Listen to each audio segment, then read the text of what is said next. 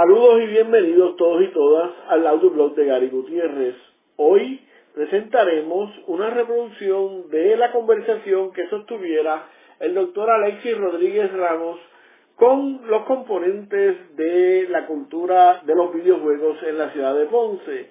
La discusión giró a la publicación de Rodríguez Ramos conocida como Game On Puerto Rico, una visión introductoria a esta cultura que gira en torno a los juegos de videos en la isla de Puerto Rico. Así que sin más, les invito a escuchar la discusión y la presentación del libro Game On Puerto Rico del doctor Alexis Rodríguez Ramos. Bueno, pues buenas tardes. Vamos a comenzar con la presentación del libro. Eh, bienvenidos a la librería Candil, los que han venido nunca y a los antiguos pues también obviamente bienvenidos. Vamos a tener la presentación del libro Game On Puerto Rico, la cultura gamer boricua, que es el primer libro de la cultura de videojuegos que se ha escrito en Puerto Rico. Es importante, siempre les decimos a los asistentes, que pongan su teléfono en vibración para que puedan concentrar la atención y no distraer la atención de los presentadores o en silencio. Y eh,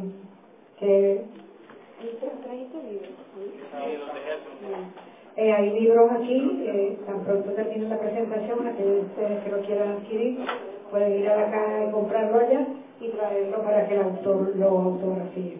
Bueno. ¿Hace falta más sillas? Bueno. Voy a hablar unas breves palabras sobre el autor para entonces pasarle el micrófono a él. El autor del libro es Alexis Rodríguez Ramos. Él posee un doctorado en filosofía con concentración en psicología. Lo obtuvo en el 2015.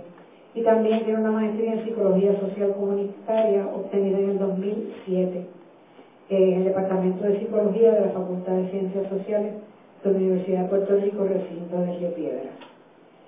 Eh, también posee un grado de eh, Juris Doctor, eh, doctor en Derecho, del 2008, obtenido en la Escuela de Derecho de la Universidad de Puerto Rico, recinto de Río Piedra. Desde el 2007 se desempeña como profesor universitario en varias universidades en Puerto Rico. Así que lo dejo con Alexis Rodríguez Ramos.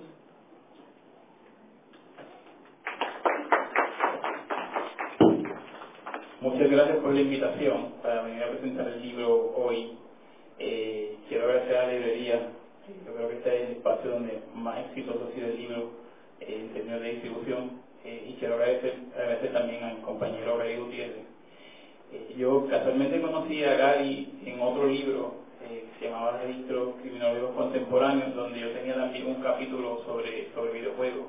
en ese momento lo que estaba trabajando era más bien un poco el, asunto de la violencia en los juegos eh, y cómo se había dado el debate en la década del 90 y cómo eso motivó el surgimiento de las clasificaciones que conocemos hoy día eh, y un poco la crítica a las investigaciones que estaban haciendo eh, de que si jugar videojuegos hacia una persona violenta que algo que por lo que yo nunca he estado de acuerdo porque yo llevo más de 30 años matando cosas eh, significa bajo esos criterios de esos investigadores que yo debería ser uno de los grandes serial killers y no lo sé todavía.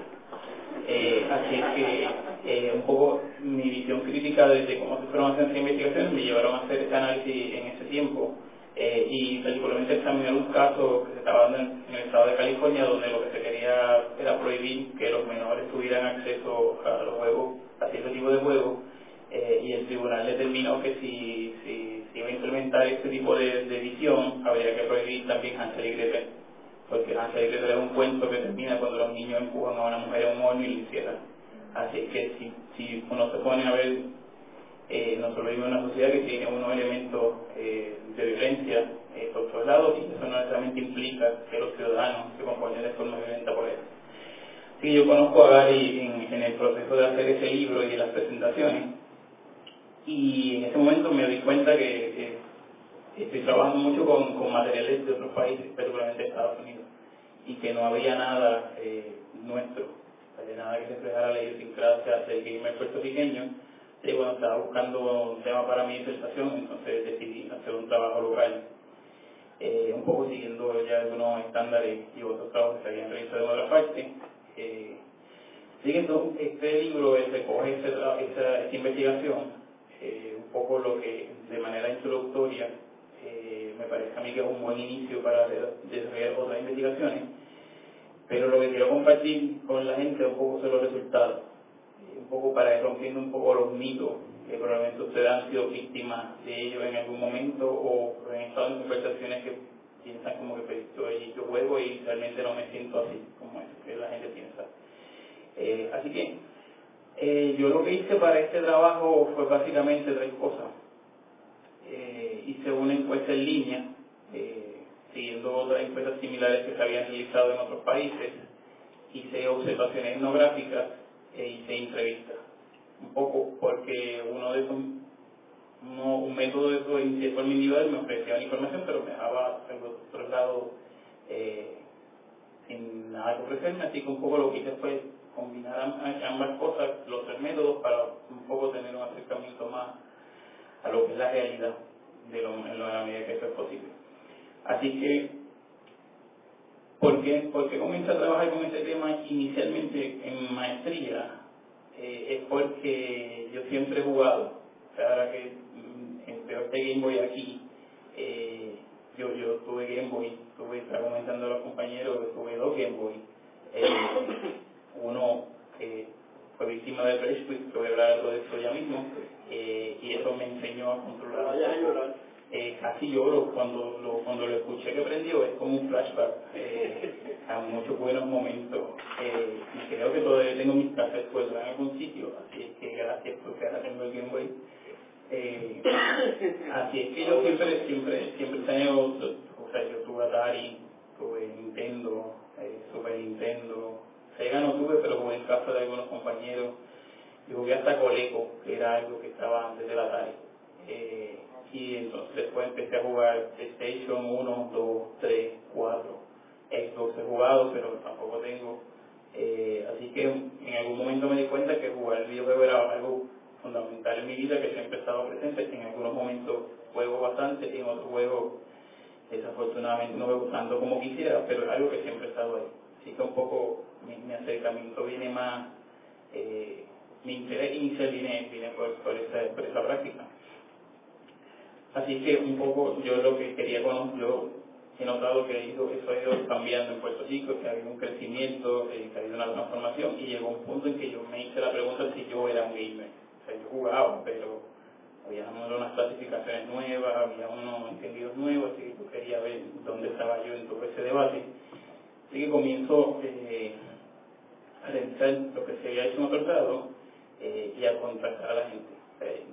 Es un, trabajo que me parece muy importante porque en el sentido de, metodológico, porque una de las cosas que yo hice fue contactar a la gente a través de Facebook. En términos de investigación social, las redes sociales se han convertido en un mecanismo excelente para establecer relaciones. Eh, así que muchas veces una de las primeras cosas que yo hice fue empezar a ver todas las páginas que había eh, sobre gaming en, Puerto Rico, que estaban en Facebook, y empecé a escribirle a la gente. Eh, y me encontré que la gente cuando tú le escribes era bien, bien receptiva, bien cool, o sea, bien, claro, que bueno, si te puedo ayudar con algo, déjame saber, como que, eh, digo un poco, fue dejarle saber que estaba trabajando, si quería hacer una investigación con gaming, quería ver un poco cómo, cómo podíamos colaborar. Eh, inicialmente yo, lo primero que empecé a hacer fue la encuesta porque ya había unos instrumentos anteriores, pero también empecé a identificar los, lugares para ir a observar. Para los lugares de este lado observaciones, yo lo que hice fue que seleccioné dos tipos de espacios, los midnight o las ventas de medianoche y lo que es los torneos. Eh, ya los midnight son ahora como un evento del un evento del ya son eventos del pasado, porque GameStop se fue, eh, le quedan creo que nueve días a lo que queda de las tiendas, porque no sé por qué van a un ya, porque no queda nada. Ayer yo fui y quedan como tres o cuatro cosas. En algunas tiendas. Eh, yo estoy viendo el Xbox a ver hasta cuánto lo bajan para ir a comprar el último día. Pues. Hay, hay bastantes descuentos. Sí, ya están en 70%. Porque eh, un muchacho fue una vez a comprar y compró como cinco juegos y el Elite del Xbox salió en 340. Y el Xbox solo está en 341. Sí. Eh, hasta hoy, ayer yo fui y estaban en 60%. Eh, así que un poco lo que y de mercancía yo que va a quedar bien, bien poco. Eh, pero significa entonces una pérdida de un espacio donde la gente se reunía a recibir los juegos y había una interacción allí. Eh, ahora hay que ver que hay otros espacios que van a sustituir a GameStop o qué es lo que va a pasar cuando empiecen a hacer los juegos o todo va a ser después los recibo y los juegos ya. así que un, un poco ya se ha convertido el libro en una cuestión histórica porque se coge una, una práctica que ya pero se va a dejar difícil por ahora, a menos que surja un espacio alternativo. Así que las la de medianoche y, yo empecé a identificar todos los torneos que estaban haciendo, eh, los que estuvieran cercanos a mí. Eh, mi plan para el día de hoy era parar en Mayagüez, para ir al Retaliation, es del UPG Mayagüez, y se me complicó un poco la mañana, así que no pude llegar, porque todavía me falta conocer un poco sobre, sobre este tipo de torneos en el área este y en el área sur. Eh, así que un poco lo que hice fue ver lo que estaban ya más en el área noroeste eh, y en el centro. Eh, y lo que hice fue identificar diferentes espacios donde podía ir. Y me encontré que había una gran variedad de espacios, desde gente que hacía sus torneos en un centro comunal, donde tuviera las extensiones como que podía ir a en cualquier momento, eh, a gente que estaba haciendo su, su evento en, el, en Bayamón, en el Rubén Rodríguez, eh, un poco en, en esa línea. Eh, y sin darme cuenta, cuando lo estoy observando, me, yo no lo escogí así, pero fui desde el más, desde el más sencillo hasta el más complejo, sin, sin algo sin planificar. Eh, así un poco la experiencia eh, visitando a la gente, eh, como digo, pues, en primer contacto por Facebook, después yo llegaba a los lugares y lo interesante es que ya sabía quién yo era. Antes de que yo fuera a contactar a la gente, ya, mira, tú eres plano, que me escribiste, como que, eh, se ponen a ver mis fotos o algo y me identificaban rápido. Y entonces me encontré que en el primer sitio que fui, que fue en Calle, el, la persona que estaba organizando me dijo que él montó este torneo porque en Calle no había nada para los jóvenes. O sea, que quería hacer algo para que los jóvenes les gustara, para reunirlos, para, para hacer, pues, para que compartieran eh, y que lo primero que hizo fue ir a la alcaldía, a pedirle al, alcalde un espacio y el alcalde le dijo que no. Le dijo que no porque los videojuegos promueven violencia. Y el alcalde no, no iba a apoyar eso. Era el mismo alcalde que, que patrocina eh, lucha libre y boxeo, pero no patrocina violencia. Eh, así que un poco, eh, dice un poco dónde está la mentalidad de, la gente, del público general. Eh, así que por su cuenta había montado eh, con su dinero y con el auspicio de otra gente montó este espacio allí eh, y todavía lo mantienen. Hace poco tenían uno y no sé si se canceló qué pasó, pero como que la idea era, el Hero Twin que se celebra en calle. Después de Hero Twin me fui a Sidra eh, a un evento que se llamaba el Centro Fan Fest eh, y en el Centro Fan Fest no era de gaming, pero era de cosplayers, pero había un espacio para gaming. Y es que yo empiezo a ver que hay unos vínculo entre el cosplay y, y los videojuegos, me voy allá y entonces me encuentro con estas diferentes personas que en ese momento estaban cada cual por su lado, con su grupo, eh, que se juntaron para montar el área y pues, ofrecer dinero para el torneo y cubrir los gastos. Eh, y ponían sus televisores, ponían sus consolas y ponían todo, y corrían toda la actividad. Eventualmente esa gente se juntaron en un solo grupo porque eh, se dieron cuenta un día fueron a una actividad en, de, en de Microsoft y estaba Mayor Nelson allí y todo el mundo le cayó con una tarjeta distinta y ellos se quedaron como que podemos seguir haciendo esto. Si vamos a ver con la gente, vamos a hacer un solo grupo con una sola tarjeta y porque si no es como que una persona que está trayendo muchas cosas, así que se juntaron en una cosa que se llamaba los Infogamers, que hace el mes pasado cumplieron su, podcast número 100, que todos los sábados suben, eh, un podcast sobre, sobre gaming. Antes de eso tenían un, programa de radio que donde yo fui la primera vez. Eh, y, era, y obviamente tenían media hora en, un, en una estación de radio que era de deporte. Tenían media hora ahí. Y después se movieron a hacer los podcasts. Eh, así que un poco empecé a hacer contacto con ellos. El tercer lugar que fui eh, fue en Toa Baja, era el, lo que se llamaba en ese momento el Fighting, el Fighting Game Community, solo estaban haciendo su torneo de allí, el First Attack, era en un centro comunal, no sé si lo conocen el First Attack, y el First Attack creciendo significativamente. Yo creo que el ejemplo que más evidencia lo rápido que ha crecido esto, porque cuando yo hice esto en el 2013 estaban en todo abajo en un centro comercial. Al año siguiente, eh, no me acuerdo dónde que estuvieron, el año pasado estuvieron en el, en el Hotel eh, dicen que en un fin de semana movieron 150 mil dólares entre habitaciones, comida, eh, registro, eh, este año en el centro de convenciones, en agosto. Así es que lo que dice es que en términos económicos ha ido en crecimiento eh, y entonces eh, no sé si saben que también ellos tuvieron en este programa que se llama HIT 3001 que es un programa que estaban haciendo de empresarios puertorriqueños, llevaban tres empresarios por semana, competían, presentaban su producto eh, y ofrecían dos premios, el premio del jurado y el premio del público. Y ellos ganaron el premio del público, eh, 10 mil dólares para su negocio, eh, y la nota que hicieron fue que, ese, ese el, número de votantes fue el número registrado más alto desde que estaban haciendo el programa. Eh, o sea que la comunidad los apoya, los apoyó, votaron y se ganaron el premio del público. Eh, así que un poco la, el Fighting Game Community es algo que ha ido en crecimiento, ahora están todo el mundo empezando a entrenar porque salió Street Fighter 5, así que todo el mundo está en ese proceso de empezar a jugar. Eh, ya están saliendo los, los videos como los tutoriales, y así, de es lo que puedes hacer ahora con Bison, con eh, así todo el mundo está, aprendiendo y mirando el juego nuevamente. Y el último evento que fui a observar fue el, el, el Arcadia, el, en el 2013. Eh, Arcadia, no sé si no lo conocen, eh, es un sucesor de lo que era el Gaming Explosion Fest, fue un evento que comenzó en el centro de convenciones, eh, tuvo dos años allí y después se movió al Rubén Rodríguez con el nombre de Arcadia y y obviamente eh, ese del 2013 era un poco esta visión de que donde lo que batallan es el el slogan y en ese momento el segundo piso estaba lleno de consolas y el primero era más como exhibición ya en el 2014 y el del año, de este año pasado ya el segundo piso ha desaparecido y se ha, quedado más en, en, lo que son las exhibiciones. Eh, un poco que ha ido un poco transformando. Así que uno cuando uno ve los espacios los espacios son totalmente distintos tiene espacios que son exclusivamente para gamers, eh, particularmente los del Fighting Game Community, están ahí para, para pelear y para hacer, incluso juegan por ranking, o sea, están reconocidos eh, para, hacer, para hacer puntos para ciertas ligas.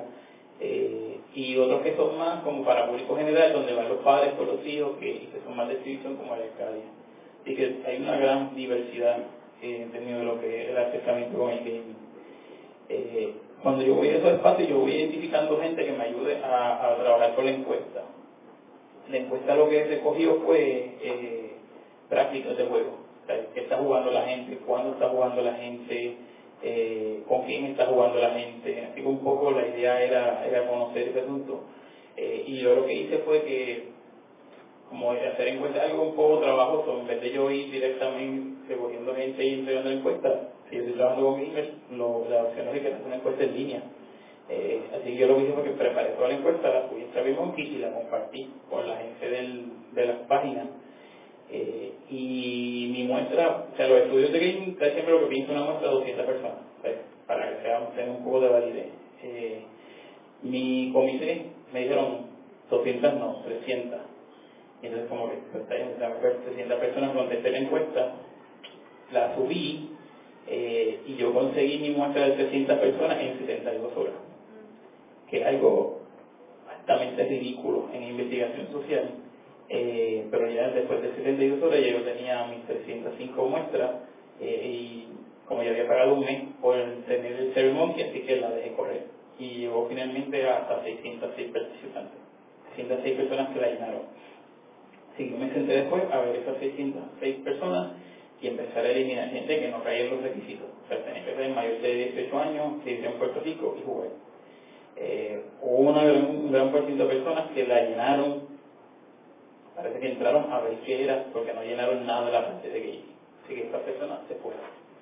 Eh, gente de 12 años, de 11 años, de 15 años, que aunque dice allí, esto es para mayores de 18 años, la llenaron.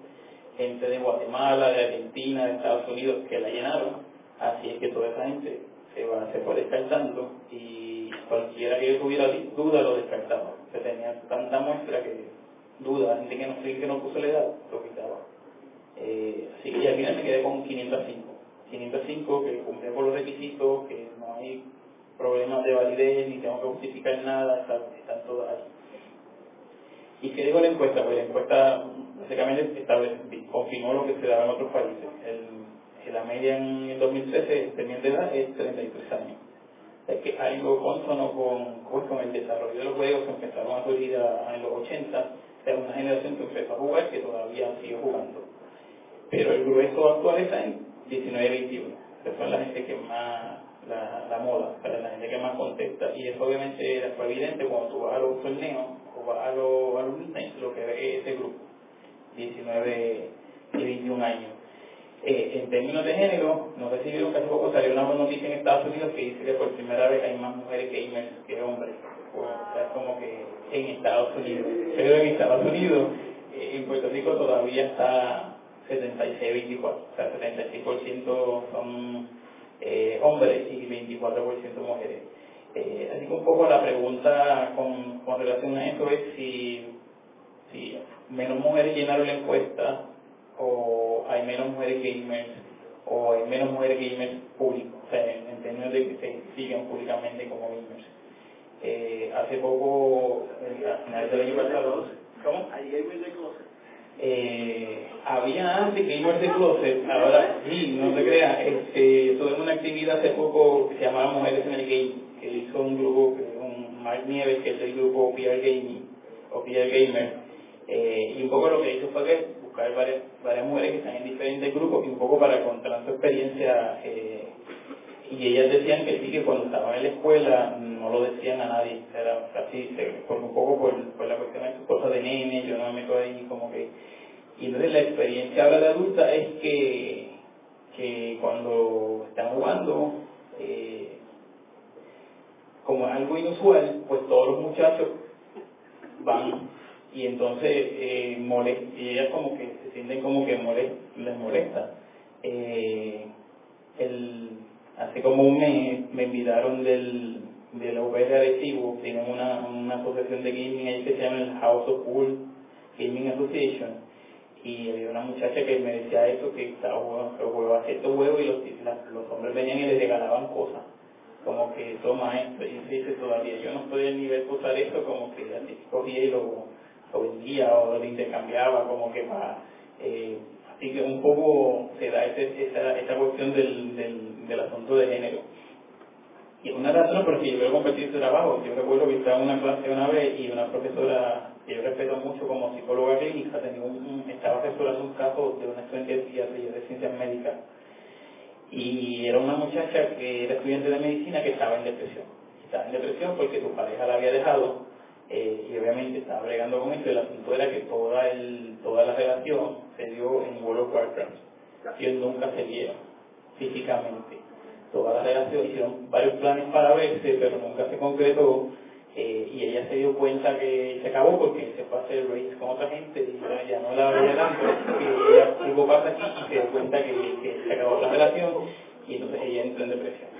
Eh, y entonces el, era bien curioso porque el análisis que hace la psicóloga, eh, que era mi profesora, era pues, había un grado de infantilidad de ella porque todavía jugaba y el juego algún día se acaba y yo estaba allí yo me quedé como que no sé qué significa eso pero entre una persona mayor hay un desfase generacional de lo que significa jugar ahora y lo que significa jugar eh, hace 30 años así que un poco yo creo que cada vez está más inmerso en la cultura. Usted ve en House of Cards, en House of Cards uno de los elementos interesantes es que el personaje, que es un político, eh, para cuando estamos con mucho estrés, lo que se pone a jugar PlayStation.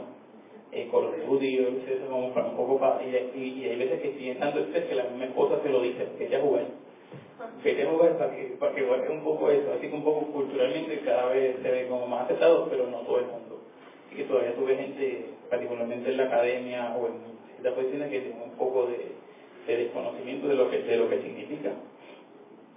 Así que un poco la idea era, eh, era dar un poco luz sobre esto. Cuando está jugando la gente, pues juegan más durante el fin de semana. Fin de semana, viernes, sábado, juegan durante toda la semana. Pero donde le dedican más tiempo es en, estos días, viernes, sábado, domingo. Eh, eso es lo que dice la encuesta. No son, la diferencia tan significativa, es que todo el mundo cuando encuentra un momento juega. Pero Eh, la mayoría de la gente también empezó a jugar más o menos entre los 5 años de edad, 5 y 6 años. Eh, y lo interesante es que mientras más pasa el tiempo, menos, menos juega. el tiempo de juego se va reduciendo mientras uno va eh, creciendo y teniendo más edad y teniendo más responsabilidades, pero nunca desaparece. Y, la gente está consciente de que ah, estoy jugando menos, tengo que buscar un espacio. Y eso salió en las entrevistas también.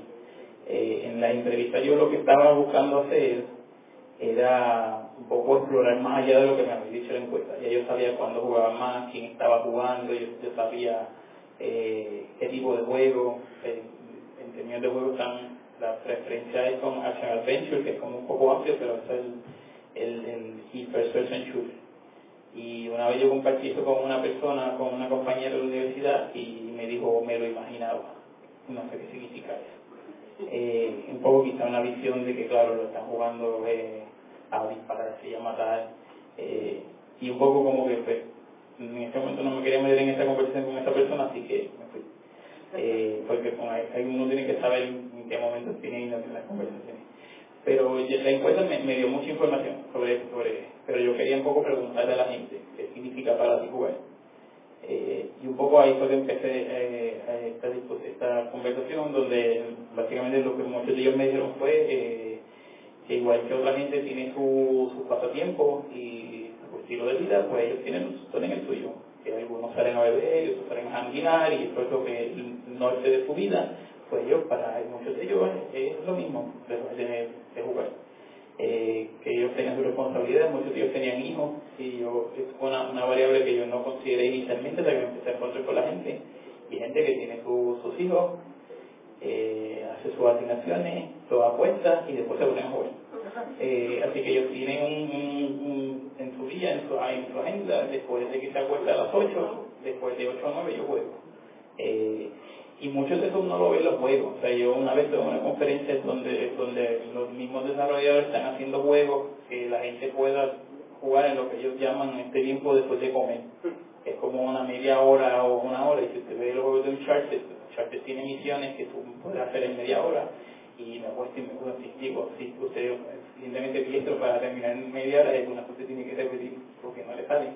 Eh, pero están diseñados para eso, que usted pueda jugar, termine, luego mañana puedo volver y entonces eh, no hay ningún problema. No es como Assassin's Creed que uno tiene que irse por ahí, tiene que dedicarle un montón de tiempo eh, y uno sabe que tiene que separar un espacio de tiempo para jugar ese tipo de juegos. Así que un poco lo que yo me, me estaban planteando era como que pues, ellos sentían que no, que era parte de su vida, eh, no entendían alguna de las críticas que hacía la gente. Eh, particularmente yo pregunté por el asunto de la violencia, cuál era su perspectiva con, con el debate, eh, porque obviamente lo que las investigaciones que se han hecho es que usted se expone a un juego violento y se convierte en una persona violenta. la pregunta que uno tiene que hacer en este momento es cómo se hizo el estudio. No sé si ustedes saben cómo se hacen estos estudios de violencia. Bien simple. Eh, es antiético usted exponer a alguien a, un algo que genere violencia y después tirarlo a la calle para que vaya por ahí golpeando gente y matando gente y hacer una investigación sobre eso. Eso es totalmente antiético. Así que el procedimiento es simple. Yo voy a poner a dos grupos de personas a jugar, un juego que tenga clasificación eh, de adulto, que tenga algo que tenga que ver con violencia y, un, algún, y otro grupo que juegue un juego I o sin, claro, sin, que no tenga ningún contenido lo pongo a jugar en 20 minutos y después de los 20 minutos les doy un cuestionario sobre agresión. Y entonces contesten, contesten el cuestionario de agresión y entonces después ya saco unos números y digo, ah, claro, la gente que se expuso más al juego violento salió más alto en el cuestionario de agresión que la otra gente. El problema con eso es que una cosa que se ignora ahí es el, el, hecho de que todos los juegos, cuando uno juega un juego uno quiere ganar. Así que y todo, todo, lo que trae la teoría de juego es que hay un elemento de competitividad ahí que uno, que hace que uno, eh, pero obviamente eh, quizás salga ese elemento agresivo. Cuando uno ve lo que es psicología deportiva, la agresión es algo bueno en psicología deportiva porque es lo que tú puedes encauzar para ser exitoso en tu deporte. Pero el videojuego es malo. O sea, así que una visión de que jugar videojuegos no es un deporte o no es algo en la misma línea, sino que si se presenta ahí está incorrecto. Así que la pregunta es, a ellos mismos se llevan mucho tiempo jugando, han estado expuestos a muchos violentos, se sienten que son personas violentas y la respuesta es que no. Es el grupo de gente, por no ser otro término, más dulce que yo he conocido, súper chévere, súper aceptivo, tú llegas allí, te hacen sentir como si tú fueras parte del grupo, Eh, hubo una cosa que me preocupó, yo llegué una vez a un, a un torneo y empecé a hablar con una gente y ya como cinco minutos de hablar me dijeron, mira, todos los miércoles nos, nos reunimos en casa de Pueblo a jugar carril allí. Y yo, en serio, que tú me acabas de conocer y me estás invitando a un sitio para ir a jugar. Eh, así que un poco la, la experiencia de, de interactuar con la gente versus lo que decía. Eh, bastante sociales también, ¿sabes? El mito del gamer recluido en su cuarto que no sale a hablar con nadie, tampoco lo encontré. O sea, encontré gente como todo, gente un poco más reservada y gente, poco gente más, más extrovertida. Eh, así que un poco la, la, experiencia fue distinta. Lo que sí ellos decían, dos cosas, dos cosas importantes. Primero, con relación a los juegos, decían, no hay malos juegos, lo que hay son malos padres. O sea, usted no puede tener un juego como Grande Auto y comprárselo para un niño de 5 años, porque no es para esa población. Eh, así que es un poco lo que pasa con las películas. Eh, no sé si saben toda la discusión que hubo con Deadpool, que una película R, y los padres diciendo como que no entiendo por qué...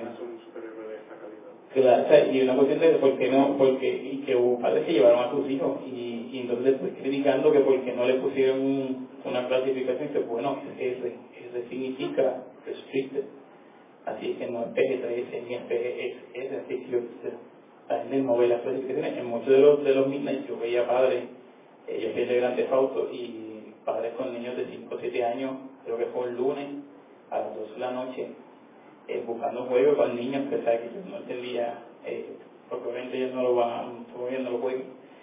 Eh, ¿Cómo? Yo tuve una mala experiencia con eso, porque yo soy ex empleado de Guido, Ujú. y a mí me tocó trabajar en, en mi casa de Grande Fausto, y desde el City a un nene de, ¿cuántos años? Estaba entre los 10, 12 años, y tuvo que salir a buscar a los papás, los papás Ujú. me mandaron un show y yo, Lo a, vi. a usted se lo vendo, que él no puede Claro. Y tiene que ver con, con la supervisión también. Este, yo tengo un hijado de 13 años y empezó a jugar en Grande Auto, y, pero el papá estaba allí. O sea, el papá estaba en la, en la sala cuando él estaba jugando. Y la mamá me preguntó a mí eh, si él podía jugar ese juego. Yo le pregunté, bueno, pero ¿qué le está haciendo? ¿Qué está? Dice, nada, le gusta montarse los carros y pasear por la ciudad. Eh, y está matando prostitutas para recuperar su dinero. No, no está haciendo eso. Pues, si mientras no haga eso, tú no te preocupes. Si lo que está buscando es el carro para dar la vuelta, porque no bien juego.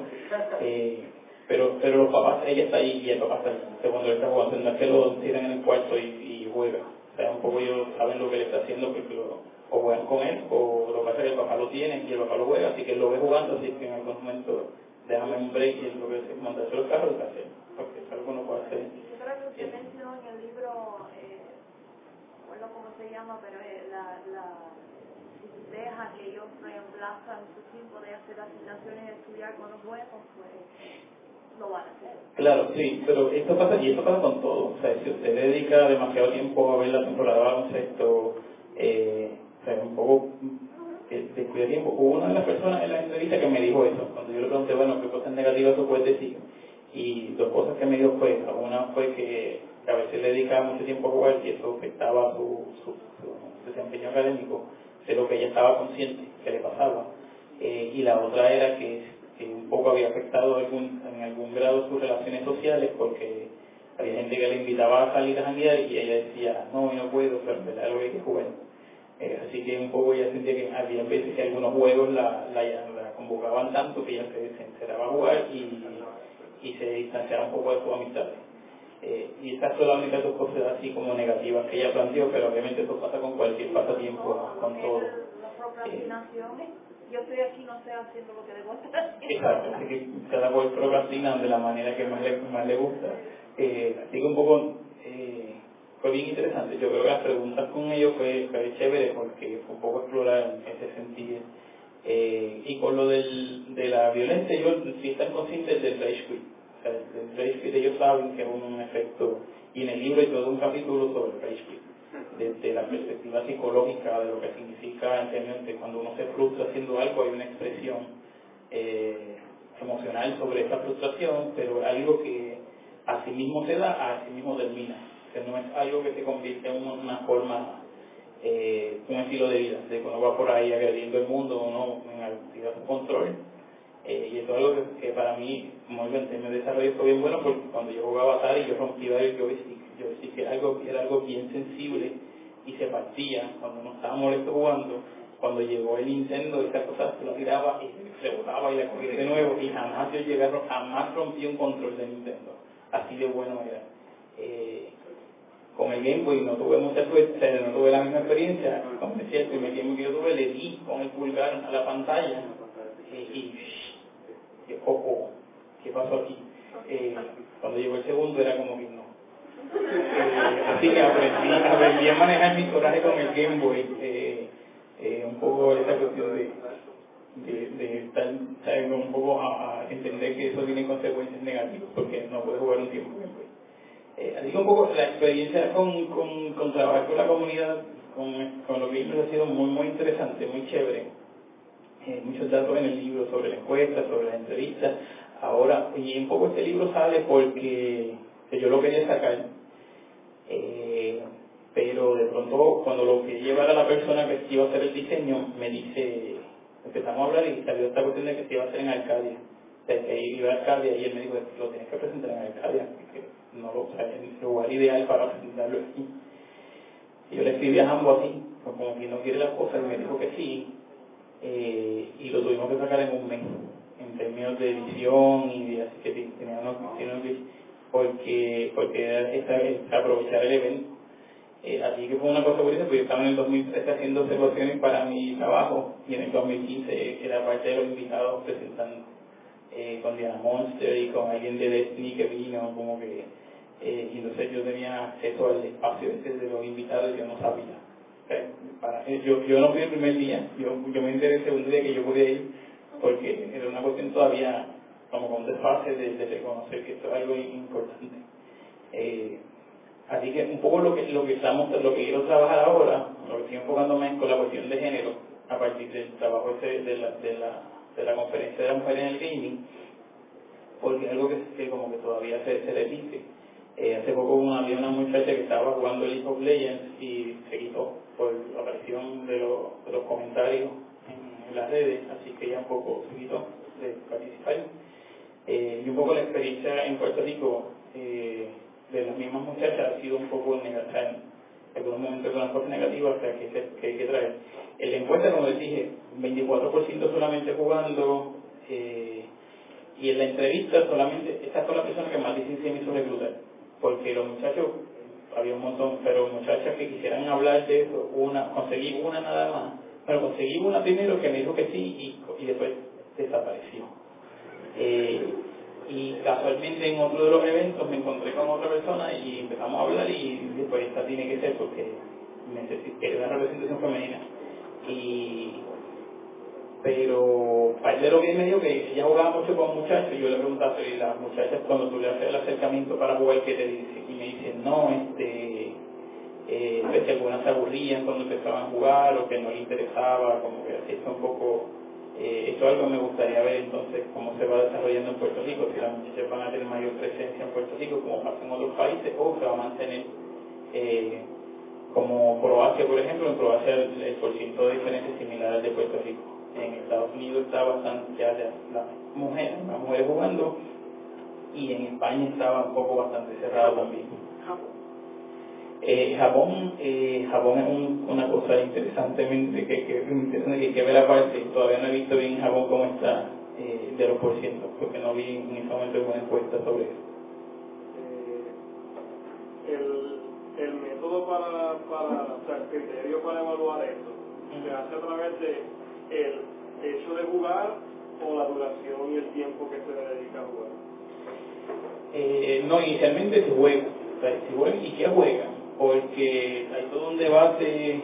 Eh, por ejemplo, no sé si lo han escuchado ustedes, hay gente que dice que el gamer lo que juega es Candy Crush. Y hay una gente que dice, pues si tú juegas Candy Crush, eso no te hace un gamer. Eh, pero tú tienes otra gente como Jennifer Jules, que que está en Nueva York haciendo un trabajo y él dice que aunque no eso no que él no está tan él lo quiere mirar porque él lo que dice es que hay una, una revolución casual es decir que en estos tiempos hasta la persona que tú menos te esperas, cuando está esperando en el médico, saca el teléfono y empieza a jugar ahí.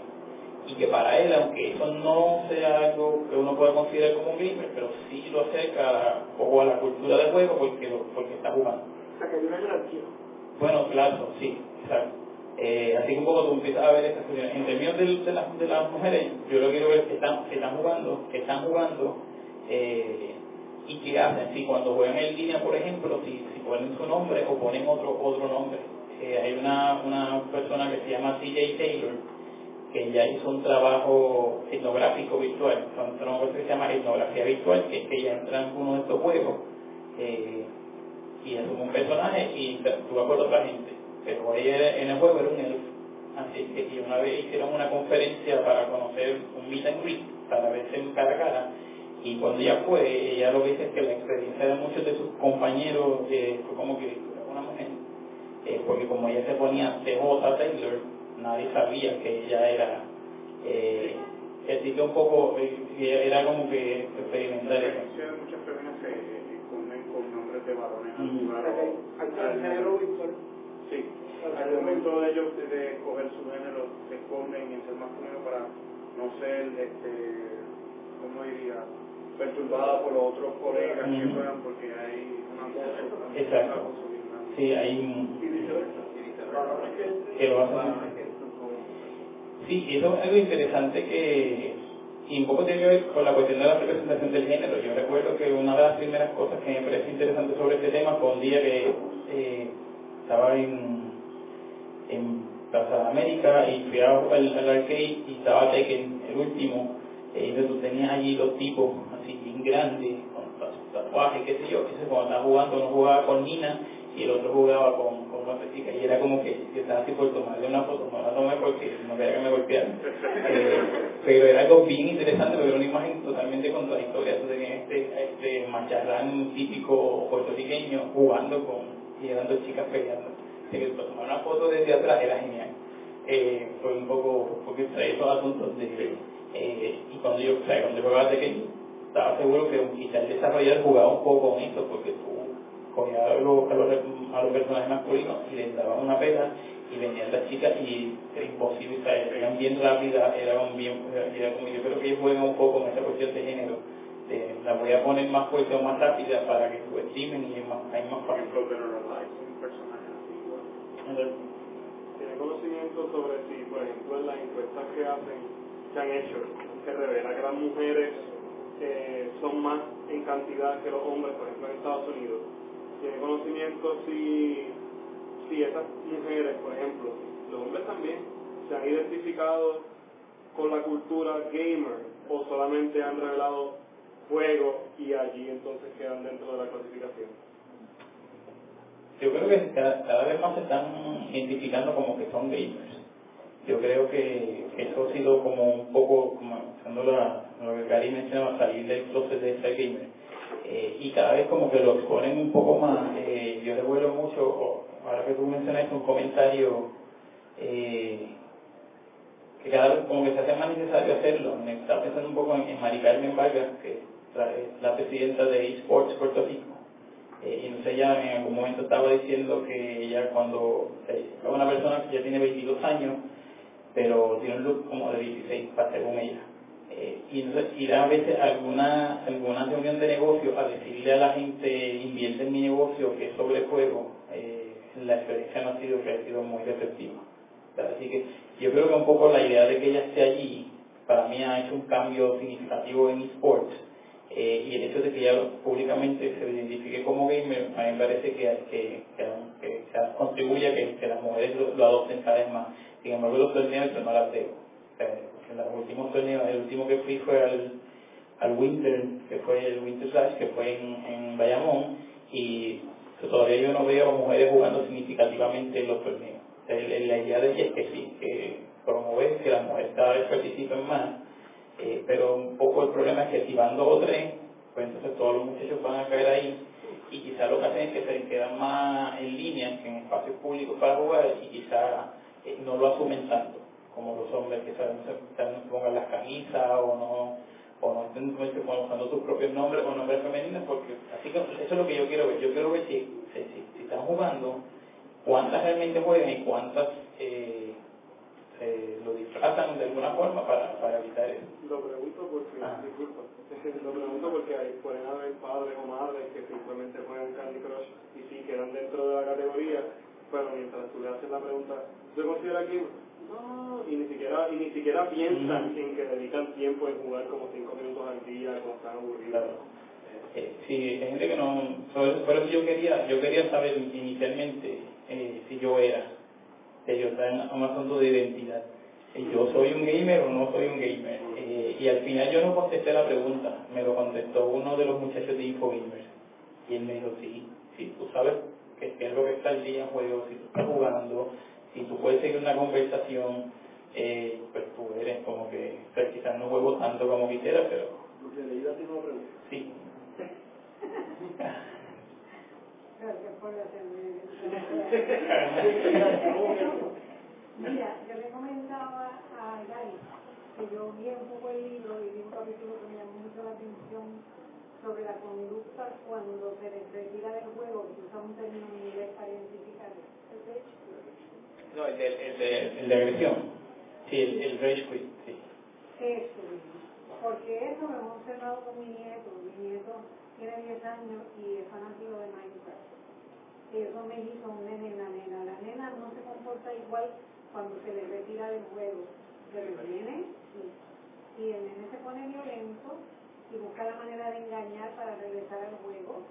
Ver cuando están velando para meterse en cuarto y agarrar la computadora. Y, y verdaderamente ha ha manifestado una, una conducta de violencia. ¿Eso se ha estudiado lo suficiente? Sí, eh, pero un poco hay que tener, la cuestión tiene que ver con, con, con no confundir como que se convierte, lo que tiene una reacción a cuando se le priva de algo que le, que le gusta. Eso es algo que pasa, si, si antes le gustaba, cor- antes uno le gustaba correr bicicleta y se encerraban, eh, pues obviamente uno o sea, tiene una, una reacción adversa sobre eso.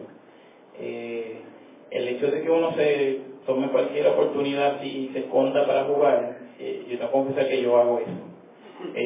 Así que yo a veces me levanto más temprano que mi pareja para jugar Pac-Man entonces como que estoy jugando ahí, antes de sacar a mis perros y todas mis responsabilidades de la mañana, como que yo necesito un jugar, así que quiero ver, o lo que esté jugando en ese momento, así que un poco, si algo que a uno le gusta, uno siempre va a buscar un espacio para hacerlo, y obviamente cuando uno está bajo una supervisión de los padres, eh, que te lo quiten, obviamente va a ser una reacción. Eh, la- yo- mi consejo ahí es que uno pues, aprenda a manejar estos arranques. Eh, todos los niños son diferentes, así que un poco establecer una fórmula de cómo, y esto los padres que tienen mucha experiencia. No necesariamente está vinculado al juego, está vinculado con cualquier cosa que a una persona le gusta, que cuando usted la remueve siempre va a tener esa reacción. Eh, quizá la niña lo maneja mejor eh, que él, eh, habría que ver el grado de intensidad de, de lo que significa jugar para ellos dos. Eh, porque quizá uno puede generalizar, ellos los juegan lo mismo, así que el interés debe ser similar, pues no necesariamente.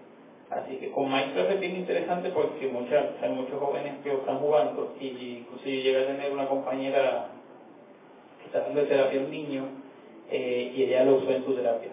O sea, ella lo usó un poco para establecer un contacto con el, con el infante para que él se expresara porque ella no tenía como ningún nada así como que para hacer un vínculo con él y entonces ella me dijo pero él juega Minecraft empezamos a hablar de Minecraft y la próxima sesión ella empezó a hablar de Minecraft y cuando él se dio cuenta que ella sabía es como que ah sí pues vamos a hablar de eso y hablar de eso fue que llevó a hablar de otras cosas. Eh, así que un poco conocer videojuegos para ser profesionales sirve eh, para hacer contacto con, con las generaciones más jóvenes. Yo lo uso en mi salón de clase eh, cuando tengo que dar ejemplo, antes usaba películas, me he dado cuenta que ya la gente no ve tantas películas como antes, así que ahora doy ejemplos de los juegos. Y algunos estudiantes como que se sorprenden, como que yo sepa, o que, eh, al punto que la semana pasada tenía un estudiante que se acabó la clase y me dice, mire, estuve en una actividad de la Asociación de Psicología y anunciaron una persona que va a dar una conferencia sobre videojuegos pronto, y le dije, "Sí, soy yo, este, y él se quedó como que sí, yo, o sea, ni yo sé cuándo es, y él ya, él ya le dijeron que va a hacer, pero yo sometí todo para dar un taller de educación continua, no me han dicho pues a mí, pero se lo está diciendo la gente. Así que un poco yo, cuando me digan, te toca el domingo que viene, pues ya yo tengo que estar preparado para, para darlo. Y un poco para llegar a esa población. porque yo siento que hay como un desfase entre la gente que está dando terapia o que está enseñando y los jóvenes, que están muchos de ellos metidos en la cuestión del gaming y, y quizá hay, que ver cómo se, cómo se relacionan. Eh, a mí me está interesante el, yo creo que está, como decía Gary, la gente está saliendo del closet.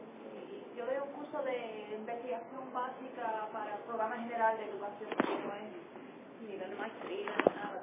Y cada año hay por lo menos dos o tres que son gamers y quieren hacer investigaciones sobre el gaming.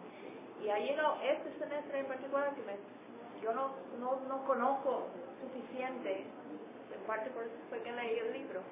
Eh, cuando yo les pregunto al principio de cada semestre cuál es la mejor forma de que sus compañeros y yo podemos contactarle durante el semestre, pues este semestre, pues yo soy gamer, tengo ese, ni recuerdo que más era, así que me pueden comunicar por ahí yo. Google. Sí, las formas de comunicación son distintas. Este, y, pues, mi invitación con el libro eh, al final es esa. O sea, yo yo quiero ver más trabajo en Puerto Rico investigativo sobre, sobre este tema porque porque nosotros no tenemos nada, o sea, todo lo, lo, lo, miramos de Estados Unidos, lo miramos de Inglaterra, de Copenhague, o sea, tenemos de muchos lugares de de investigación eh, y aquí no hay nada. En algún momento incluso hubo un debate, si el debate era eh, si que prefería la gente, si el gameplay o la cuestión narrativa. Era el debate, la narración versus gameplay. Eh, y hubo ese debate en algún, en algún momento al principio de los, de 2000, los años 2000, y después hubo el debate sobre si existió el debate. Eh, porque la gente decía, no hay ningún debate, a la gente le gusta una buena historia con un buen gameplay, porque si uno de los dos no es bueno, uno te gusta el juego. Este, así que, y nosotros ajenos a toda esa discusión, se acabó el debate, el debate y el debate después del debate, y nosotros ni nos enteramos. Eh, así que un poco, la idea es un poco tener más presencia investigativa sobre eso. A ver, sí, y te hago la pregunta y la hago a ellos, ¿verdad? Este, es que uno oye de que la educación está en crisis, de que el sistema educativo, estas cosas, y me pregunto si, si realmente, mm, por lo que planteaba Sharon, me pregunto si es que no hay un desfase realmente entre lo que es la realidad para ustedes y lo que es la realidad para nosotros. Y cómo ustedes, los referentes que tienen, y, cómo, o sea, un, entonces un ejemplo, pero sabes, la gente manda a leer la charca hello, sí, tú sabes, este, en un país donde hacen dos generaciones que nos vemos una caña, pues todavía estamos hablando de esas cosas, tú sabes. Y, y si ese no es el problema, de que, de que realmente hay un choque entre, entre los referentes de las generaciones nuevas y lo que los académicos se empeñan o nos empeñamos en, en ¿verdad? Hay toda una discusión sobre cómo usar los juegos en educación. Y eso obviamente trae la discusión sobre qué significa educar. Si educar es enseñar una serie eh, de datos para que la gente memorice y repita, o enseñar significa que uno tiene que enseñar a pensar a la gente. Entonces lo que muchos, hay un, como un, movimiento que dice que los videojuegos son buenos en términos de enseñanza porque uno tiene que resolver problemas.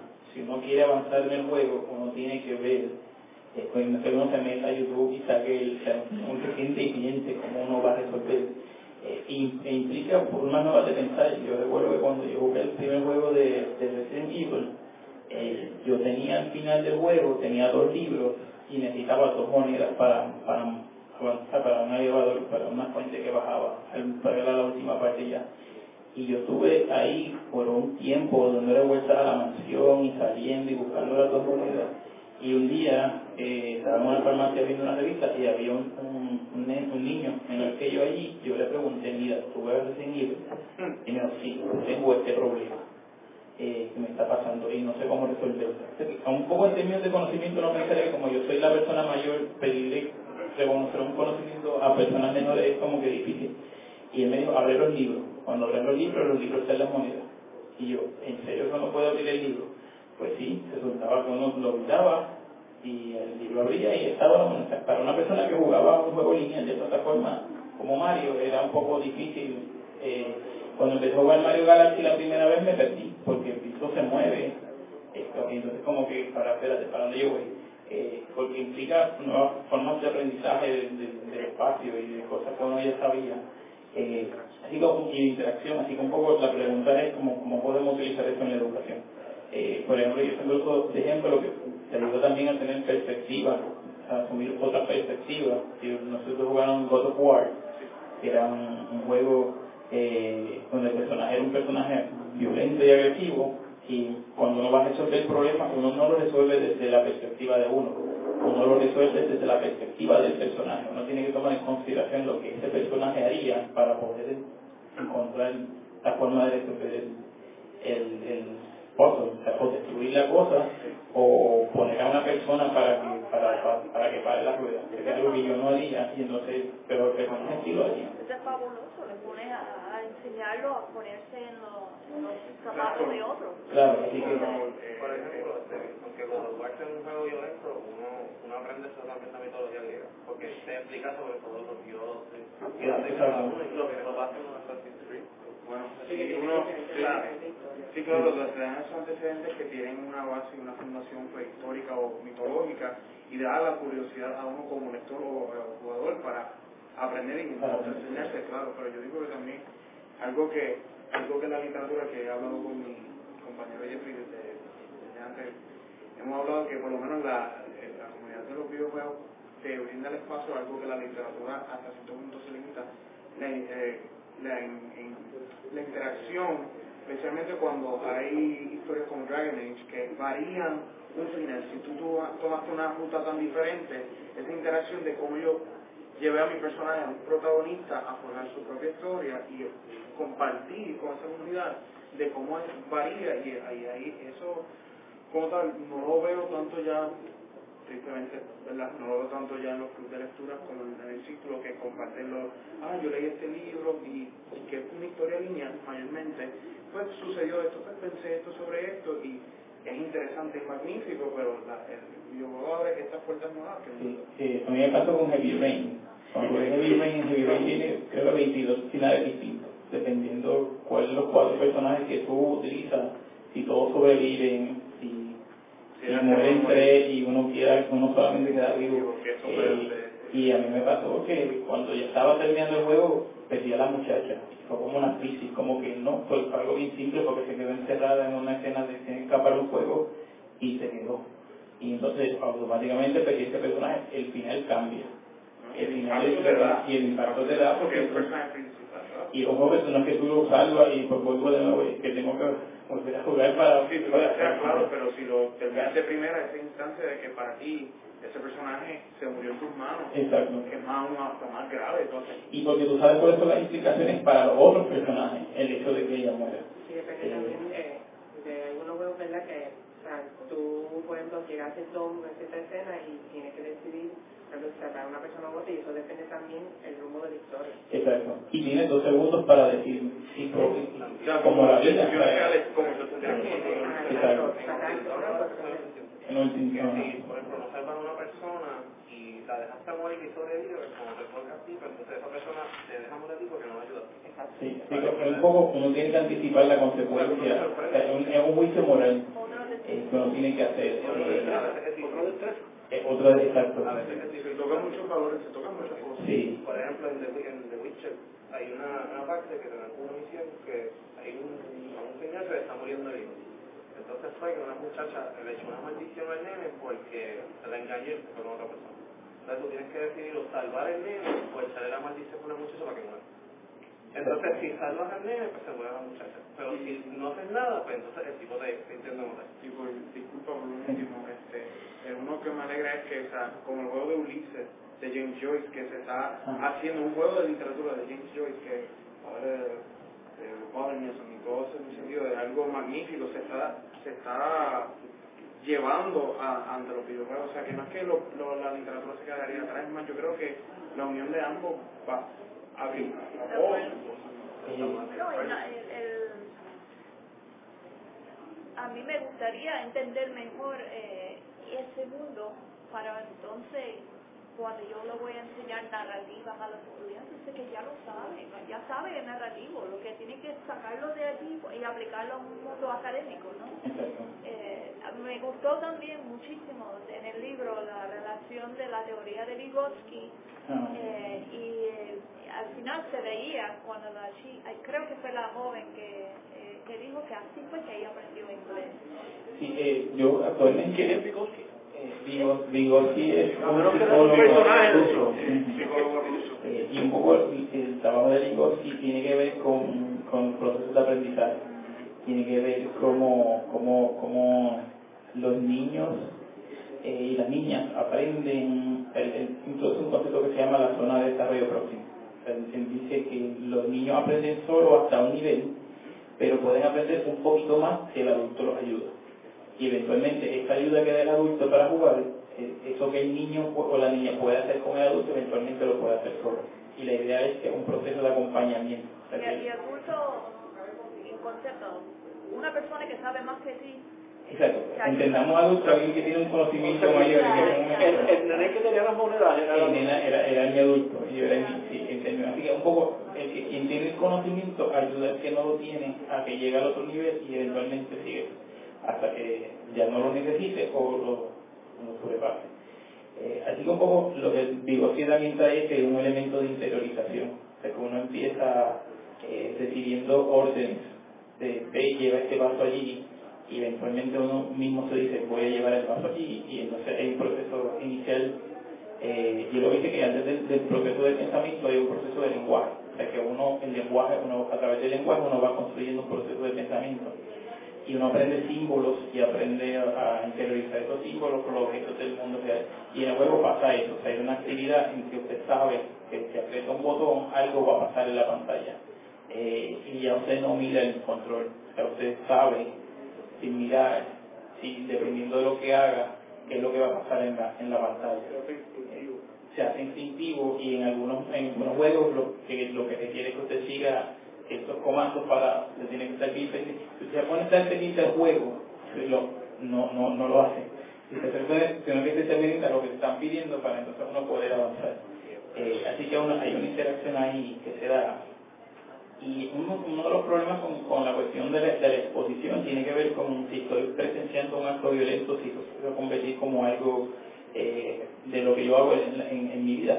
Y, y la cuestión del, esquema mental, y cómo surge el esquema mental. Y yo siempre eh, estoy justo este ejemplo que me sucedió, y era que yo estaba un día jugando eh, Assassin's Creed, para que que sepan, Assassin's Creed un juego donde uno pues eh, tiene que un- pa- algunas misiones son matar a algunas personas pero no es o sea, uno lo hace de manera estratégica. Así que uno trepa casa uno brinca uno corre eh, y yo estuve jugando eso durante la mañana eh, un tiempo después empezamos a hacer algunas cosas en la casa y decidimos salir a no sé de qué salimos cuando yo cierro la puerta eh, le pregunto a mi compañera si ella tiene llave y ella me dice que no y yo no tengo llave eh, así que nos encerramos fuera del apartamento, eh, pero yo sé qué es lo que tengo que hacer. Yo lo que tengo que ir a la parte del lado del edificio, brincar la abeja que tiene seis pies, caer en el patio interior del vecino, correr, brincar la pared que separa los apartamentos y como el sliding de la parte de atrás abierto, entrar y ya se acabó. Mi esquema está ahí, lo hago en Assassin's Creed todo el tiempo. Eh, así es que voy al portón y casi me castro yo mismo. traté como cuatro veces y llamar cerrajero y vamos a esperar al. Porque el esquema está ahí, o sea, lo que dice- el esquema de cómo accesar el espacio ya yo lo tengo, yo lo he hecho mil veces en Assassin's Creed, lo hice en Prince of Persia, lo he hecho en 20.000 juegos.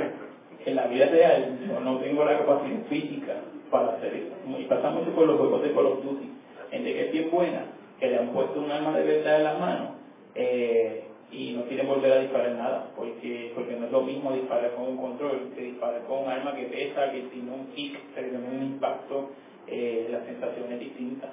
Así es que un poco... No, y eh, habido estudios antes de los videojuegos, de los muñequitos, que decían que eran muy violentos y que los niños, si lo veían, iban a convertirse en violentos. Y los niños están bien claros que eso es ficción. sí, eh, yo decir algo para mi problema. Ah, que, que siguiendo lo que usted estaba diciendo, recientemente leí, no sé si llamarlo un artículo, podría llamarse más un testimonio de un de alguien que documentó, o sea, fue un documento de un, de un testimonio de un niño que salvó a su, a su hermano mayor de un ataque de un alce en Estados Unidos porque pretendieron eh, estar muertos, o sea, se tiraron al suelo y pretendieron. Y la razón por la que el niño sabía eso era porque eso se puede hacer en World of Warcraft y por eso es que él lo hizo. Sí, así que hay una cosa que sí que, se, que, que uno aprende, eh, claro, y que te puede servir. Eh, y esa quizá es más fácil porque lo que implica es tirarte al piso ya. Eh, pero también hay otros juegos donde tú lo que tienes que estar pendiente y moverte un poquito, darle al alce con algo y el alce cae, como que así que en este tipo, de ese conocimiento, le, le, le, uno aprende mucho jugando juegos, o sea, uno aprende, por lo menos lo que tú mencionas del idioma, yo por lo menos conozco dos personas que están haciendo trabajo eh, sobre el aprendizaje del inglés, o sea, uno está en escuelas privadas y otro en escuelas públicas, eh, porque obviamente exponerse al inglés para los juegos eh, eventualmente te, te no te obliga porque no hay, no hay otra forma. Eh, ahora quizá hay sí unos juegos que tú puedes cambiar de español pero antes y, y muchos de ellos todavía tú tienes que manejar algún grado de inglés. Eh, porque para el, para el juego Pokémon que viene ahora va a salir con 10 idiomas. Claro porque hay un reconocimiento de que, de que tiene otro público. Pero antes era en inglés y si no sabes inglés no puedes avanzar así que eh, yo tomé 12 años de inglés en la escuela y yo aprendí inglés viendo televisión y jugando. Eh, yo puedo, o sea, quizás hubiera sido bueno un complemento, pero yo recuerdo que yo aprendí mucho. Este, yo recuerdo que la primera vez que yo me di cuenta que yo podía entender inglés fue una vez que yo vi un capítulo de los X-Files y lo podía explicar completo. Y yo me di cuenta como que, ah, entendí. No lo puedo hablar todavía, pero lo puedo entender. Eh, así que un poco eh, uno aprende inglés, uno aprende a resolver problemas, viene el asunto de la educación. Si yo quiero, si lo que me interesa en educación a mí es desarrollar gente que pueda resolver problemas, es una herramienta excelente, porque si no resuelves problemas no puedes avanzar. La cuestión de clase. De, de clase, de, de, de clase económica, de, de, porque también estamos hablando de cosas que, que no son baratas. No es barata. Eh, hay un asunto de clase ahí, yo tengo un problema con algunas personas que hablan de nativos digitales eh, como haciendo referencia a que los niños de esta generación pues tienen un mayor contacto con la tecnología, pero yo me no me gusta ese concepto porque implica que todos los niños tienen contacto con la tecnología y no es cierto. Hay una brecha digital. Sí, hay una brecha. Y una de las cosas interesantes con este, con este estudio, que me lleva a mí a otro trabajo, que sería bueno desarrollar otro trabajo, porque en Puerto Rico hay muchos trabajos sobre la pobreza pero yo no conozco trabajo sobre la clase media alta o la alta, la gente, el llamado otro Puerto Rico, de la gente que tiene yate y que tiene, que dicen, que te dicen hacer un millón en un fin de semana no está fácil. Y esa persona si hizo un millón en el fin de semana y pues ah, yo voy a estar toda mi vida trabajando ya me escapé en el lado, eh, así que hay, hay otra, otra visión ahí. Y me parece interesante empezar a mirar, cuando tú ves esta, estos espacios, si hay un asunto de clase, eh, con los cosplayers igual, para tener cosplay tienes que invertirle tiempo y dinero, y, hay gente que lo trabaja, yo conozco gente que trabaja y su dinero de trabajo lo dedica a los cosplays, pero también tienes otra gente que, que no, que, o sea que padre o tienen acceso a un capital que les permite dedicarse a desarrollar eso. Así que un poco sí, hay unos asuntos que hay que considerar. Había como un 25% de la muestra que el, el, salario anual era de 10 a 20 mil al año, algo así. Sí, sí en, es bien curioso porque en, términos de, de, la cuestión económica salían como que más o menos lo que un poco Gary dice de la gente que cree que es clase media pero realmente económicamente no lo es. Eh, que se siente clase media pero no, el número no refleja. Así que un poco habría que ver eso, habría que ver eh, el acceso eh, de, el factor económico que tanto incide en eso, eh, o quizás quizá lo que estamos probablemente que, que juega en espacio de acceso, o alguien que tiene una consola y la gente se le van a jugar allí, habría que ver un poco más a fondo cómo el factor económico impacta. Pero que hay un asunto de clase, yo que se va dando como se va poniendo la población más vieja o sea, la población va, va envejeciendo porque ya tú no eres de esta generación, ya tú eres, ¿verdad? Gracias por decirme que yo eh, la presencia de los, de los juegos en, en lugares como pubs y barras o, o, Sí. o, o, o- o con torneos dentro de ese contexto donde hay bebidas alcohólicas, donde se- eso se da. Sí, hay una cosa que son los bar fights, eh, que hay gente que monta un torneo en barra. Eh, todavía yo, yo he ido bar fights, pero habían, en algún momento hubo un negocio que se llama Beer Cave, que ahí sí llega ahí, en el río San Juan, y eh, era un poco interesante porque era un concepto de una barra eh, que tenía arcade. Eh, y entonces cuando yo fui uno de los, de los primeros lugares donde hacía estas observaciones con Cave, y cuando llegué pedí una cerveza y le di eh, una propina al, al bartender y él me regaló un shot de, algo. Eh, y eso pasa cuando los bartenders no reciben muchas propinas. Cuando, cuando un bartender recibe una propina y te regala un es porque cuando yo me puse a la dinámica, mucha gente venía a pedir refrescos, pero y obviamente tú pides un Sprite, no vas a hacer propina por un Sprite. Así que un poco la cuestión era bien curiosa, eventualmente el lugar cerró por otros problemas. Pero entonces la cuestión es, pero los de, los de Fighting Games sí hacen Lo, lo que pienso es que al igual que la educación, el comercio tiene que empezar el mercado, ¿verdad? Tiene que empezar a, a, a, a mirar esas otras necesidades. es que el, el, el comercio depende porque, porque uno, lo que pasa con el con el con GameStop, por ejemplo, una de las cosas que está pasando es que ahora la tendencia ya en el futuro no va a ser ir a comprar un juego, sino bajar un juego. O sea, el, el streaming, como la música, como pasa con Netflix, ya... Sí, pero me eh, imagino que, por ejemplo, en Estados Unidos están los sport bars, ¿verdad? Que la gente, el día que juega el, el, el, el equipo del pueblo, se ajota el sitio y la gente ve el juego allí como si estuviera en el estadio. Me imagino que se va a generar eventualmente una cosa, algo así. Yo creo que está empezando poco a poco. Eso. Eh, Ajá. El tipo de los- los los hamburgers. burgers que están en Valladolid. Uno de los centros de pueblo trabajar. Yo creo que poco a poco va a ser cada vez más común. A Esta mañana estaba viendo un artículo, no lo pude leer, pero era algo así como que en el ESPN aquí están dando un torneo, ¿saben? Una competencia. Ahora ESPN tiene una sección dedicada a esports. a esports. Así ya- Electronic Sports, sí. Cuando sí. lo leyen, Dota, están como, se está cambiando porque también es que hay par de, de páginas que están adaptando. ¿Qué país? Corea es que se, se juega, ¿eh? Que se juega este, competitivamente que... Sí, bueno. Sí, con ella sí, No, claro pero en Corea. El, Corea, son... La Y- serie... Y ahora incluso hay becas por, Hay becas, Hay universidades que están becando estudiantes para. El canal Vice eh, tiene una, una serie de cinco capítulos, que son cinco o seis horas de programación, dedicada a un torneo que yo le contaba a Alexis. En, en, Corea había 50 mil personas en el estadio olímpico, pusieron Eh. una pantalla y, y allí llevaron a cabo las mundiales esas. O sea, Y en, en Sudamérica, en algunos países, hay una cosa que se llama Festi Games. Y la fila para entrar a Festi Games es en algunos casos como de 45 mil personas. Y te enseñan las fotos así por, en al lado de un río y tú ves toda la gente ahí esperando. Eh, así que, de en términos de, de atracción de público, eh, está bien, bien fuerte. Eh, pero yo creo que nos, aquí un poco todavía no, nos falta darnos cuenta del potencial, tanto del potencial económico eh, de generar juegos. Hay gente que está haciendo juegos en Puerto Rico. Eh, pero un poco les, les queda un poco, incluso uno lo pensaría de los espacios que menos se lo imaginaría. Hace poco me enviaron un, un, video de Cuba, eh, de diferentes situaciones vinculadas con la tecnología. En Cuba hay una liga de gamers que juegan Dota 2.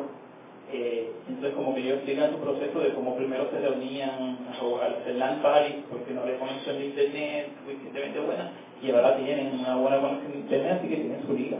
Pero Eh, llevándolo lo de estadio, cuando tú vienes a lo de backseat gaming, o sea, la gente se entretiene hasta verlo, porque cuando tú vienes a ver yo estaba en Uncharted 2, que es tremendo juego, mi madre nunca consideraba que los juegos eran, este, tuvieran una historia. Ella veía y dice, esto me recuerda a un Indiana Jones, y ella, se, y ella le, le encanta Harrison Ford, le encanta las películas, me encanta las películas, y ella se quedó sentada y me veía observar, y ella estaba, ella estaba totalmente, este, Invested. inversa en la universidad, en, en todo el proceso, y ella me dice como que, pero mira, ya acá, tú no vas a mirar el, el objeto. Y yo digo, pero me vas a decir a mi lugar. Sí, eso es, es un poco problemático. Sí, no, claro, eso pero que también, cuando pasa el o sea, puede ser un colectivo, cuando estamos, estás viendo hasta dos compañeros en una competencia de dos caricaturas peleando, tú puedes ir, este, no, yo le voy más a mi pana, yo el otro, y ahí. Y es como el deporte, o se abre a otro modelo del deporte, y es y esa agresividad como dice en el deporte, esa, esa agresión, esa competencia de rivalidad, eh, es saludable de cierto modo. Mire, yo no sé un programa que se llama La Garata, ¿saben cuál? La Garata es un show de deporte que tienen en, en, en, en la Mega, eh, donde, y eso lo, yo, lo, yo, yo soy investigador social, así que yo trato de escuchar lo que la gente común escucha. Eh, y es bien curioso porque ellos lo que hacen hablan todo el tiempo de deporte. Y en algunas ocasiones, cuando se trata del tema de los videojuegos, ellos eh, critican que los videojuegos no son deporte. Eh, pero es bien curioso porque todo el tiempo están los deportes, pero ninguno de ellos juega nada. Ellos no son jugadores de nada, ellos son solamente espectadores. Eh, y cuando uno juega, pues obviamente hay un proceso mental envuelto, hay un proceso donde o sea, que uno podría... Tiene unos reflejos, Claro, así que, que, que, que milagro que pasa que eso en, en el ajedrez, o sea, uno está jugando y resolviendo problemas. El motor Eh, fino, el fino, digamos. Claro, así que una, una, un, lo muy interesante el desconocimiento de lo que implica jugar. Eh, no sé si tu mamá sabe que ahora viene el 4 de Uncharted, que sale pronto, así que, que se ha retrasado varias veces y yo lo prefiero porque yo prefiero que salga bien a que salga y tengan que hacerle un update cada dos días para arreglarlo. Así que un poco eh, la, la idea es, es cómo, cómo van creciendo y cómo se van desarrollando y ver en Puerto Rico a dónde se dirige. Y este año les digo, el festival el centro de convenciones. Incluso antes, antes la percepción era jugar y ahora la mayoría de personas se orientan más a, lo que es. Porque, Sí. Uncharted, ya la gente está preocupada porque ya lo han pasado como cuatro veces. Sí. Pero en parte es bueno porque entonces miran un juego que no está completo, entonces van a criticar. Pero entonces mientras más atrás, lo arreglan eso, pero independientemente de eso, como que cae en duda la... Hacer un juego es un proceso extremadamente difícil, que, que envuelve a mucha gente y, y mientras más complejo el juego, pues más difícil hacerlo. Así un que, de, de fácil 500 a más personas. Exacto. Y si lo van a hacer con 14 idiomas, como dice, es un equipo diferente por cada idioma que se esté trabajando. Nosotros para, para un curso hicimos un juego y es bien tedioso, porque nuestro juego son básicamente casi dos líneas de código y no estaba terminado. Mira, una pregunta. Ah. Eh, los tipos como se me da que juegan Candy Crush en el teléfono, entonces no son gamers. Eh, depende a quién le pregunte. Si le pregunta a Jeffrey Yuri, quizás te dice que sí. Yo el María juego Está saliendo el closet ahora, mira, mira. Conoce los nombres, puede hablar de Y ellos. de algunos juegos, de algunos juegos. No, no, no, no. Eh, Él es Ah, un gamer de Él es retro. yo bajo, yo busco y bajé de, de Galaga, que eso es Lo próximo es. Eh, tengo Pac-Man, pero Pac-Man, Galaga me gusta, porque eso de matar y explotar cosas me gusta. Ven, mira que dice eso de ese. Todos conocemos ese. ¿Y ¿Cuál era el otro? Lo bueno es que la, los videojuegos no solamente se limitan a esta violencia, porque también tienen historias de, de fantasía, misterio, de romance. No, incluso este juego de Uncharted llegaba a un momento en que si tú utilizas la violencia es contraproducente. Sí. Porque es más como un juego de... de- de, eh, y yo recuerdo del 3 que había una parte bien interesante donde tú tenías que llegar desde un lugar hasta un edificio con, y tenías que ir con, con, con la pareja, con la persona, una muchacha que estaba allí. Eh, y yo traté de, primero yo la dejé sola y me fui. Y cuando llegué me que ir con ella, no puedo dejarla arrollar y, y, y después eh, traté de ir disparando y tampoco me funcionó. Así que es un proceso de ir poco a poco con ella para que no te vean hasta que puedas llegar. Y eso requiere tiempo, paciencia, coordinación eh, y, y try and error. O sea, una cosa que... Ahí, Bueno, lo menciona uno de los que entrevistó los juegos de, de Attorney, Ace Attorney. Ahí. Ese yo lo jugaba. Sí, sí, pero lo que exacto, la cuestión es que jugar un juego no te hace, no te convierte en eso que tú juegas. Eso que, que, que yo digo que hemos, se nota que hemos hablado mucho de la violencia, pero yo digo aclarar que no siempre es rodean de la violencia. No, hay muchas muchas posibilidades. Eh, incluso mientras más abierto sea el juego, eh, pues en términos de estrategia te permite eh, asumir otro- otras posiciones, asumir otra, otras formas de resolver los asuntos. Eh, El juego ese de Steam Undertale, completo, que es, que es que tú puedes tomar la ruta de, de no matar a nadie. ujú. y así al enemigo tú lo llegas a hacer la lista suena muy fantasioso, muy, este, pero una historia muy hermosa. Pero quizás requiere más trabajo que más trabajo que, más que, trabajo. No tener, que, que no tener que matar a alguien que te está tratando. Exacto, y, y es como los novelos de Marx, que la idea es hacer fenómeno, pero en realidad lo que está haciendo es que no vayas este, a lo sino que vayas con calma, que es alrededor y lo que cumplir. Pues cualquier cosa te puede. Exacto, así que. Y, y te lleva a un proceso de, de, de pensar qué va a hacer. Uno cuando está hablando con Bucky, vamos a con 500 veces y quiere juntar el control. Pero cuando uno le gana esa voz, como uno siempre se nivel de satisfacción que otro juego no. Sí, y eso es algo que la gente que no juega quizás no entiende. Eh, y por eso mucha gente, cuando, cuando yo escucho gente que critican los juegos, yo esa siempre es mi primera pregunta. ¿sabes?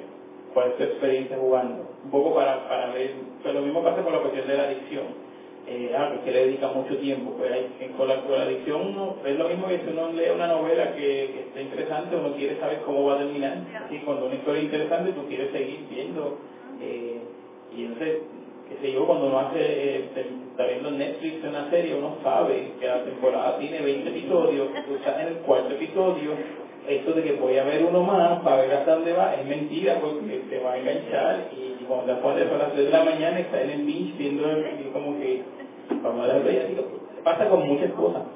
Eh, en uno de los filmes vamos a buscar eh, ahí, ahí uno de los primeros trabajos que yo vi de 1984 de una autora de Greenfield ella tenía un, un, una, una cita eh, que decía cuando los libros salieron había una preocupación de que la gente se volvía a buscar por leer libros.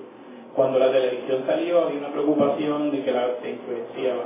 Cuando los cómics salieron había una preocupación de que te influenciaba. Y que ahora salían los videojuegos, la preocupación es la misma, eh, pero totalmente infundada como en los otros, casos. De acuerdo, cuando los 50 que G. Ávila decía que el televisor era la caja del demonio, que él no se retractó y dijo, no, hay utilidad en ella.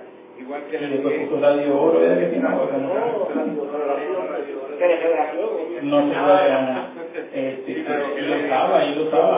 También cuando el, el tal psicólogo, se me escapa el nombre, le hacía y pusieron este, este, este código, la estampilla de como que es aprobado por esta asociación de cómics, exacto, pasaron por los 50 y sucesivamente. Ah, para los 90 con nuestras trombas que llevó todo de la controversia que y no, es, y no es todo. Y al fin y al cabo le dan la vuelta, hay un valor de, de, de todos Y, los medios. y ya en los, desde los 90 tenemos el GSRB, que hace la clasificación, y ya con esto eh, no tienes que preocuparte. O sea, es una cuestión de responsabilidad de quién, de quién se lo va a dar.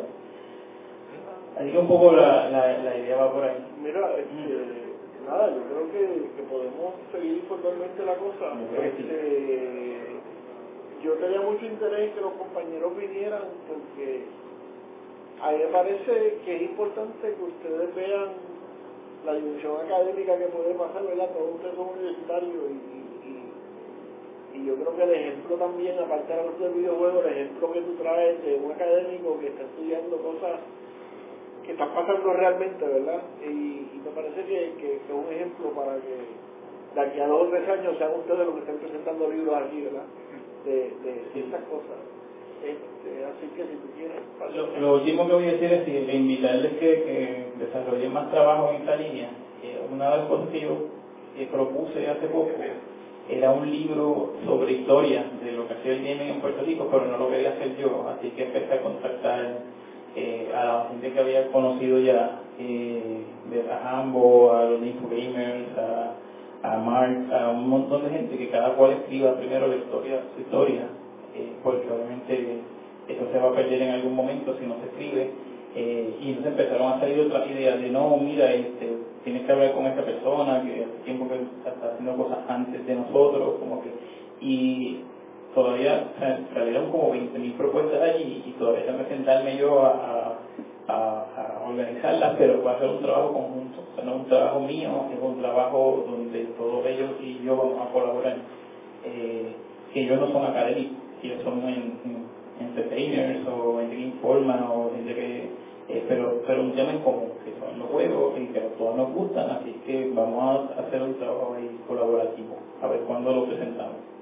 Pero ese es como que el próximo proyecto. Yo tengo como que varias cosas que quiero hacer ahora Eh, y poco a poco me, me, me gustaría ver la gente que empieza también a desarrollar. Solamente conozco, como les digo, dos personas que hacen investigación, pero vinculados con el aprendizaje de inglés, de inglés y otros dos que están empezando a desarrollar este tipo de maestría con, con juegos. Pero son, son, bien pocos. Que, que coja más fuerza y que... Hay muchas publicaciones que yo he visto en, en mi área en inglés de Game Theory aplicado a Sí. Eh, un poco porque, porque como herramienta es muy buena. Eh, lo que pasa es que, bueno, en las universidades no tenemos, no hay dinero para tener consolas para todo el mundo, eh, así, computadoras, ¿Qué interés para- ni interés para desarrollar un proyecto a largo plazo.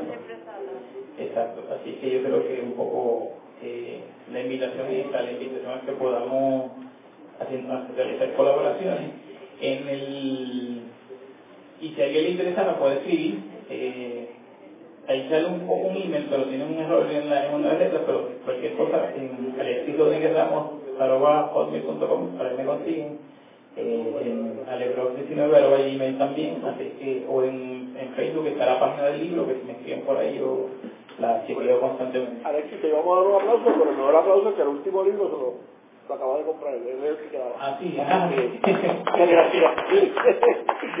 gracias por venir. gracias por invitarme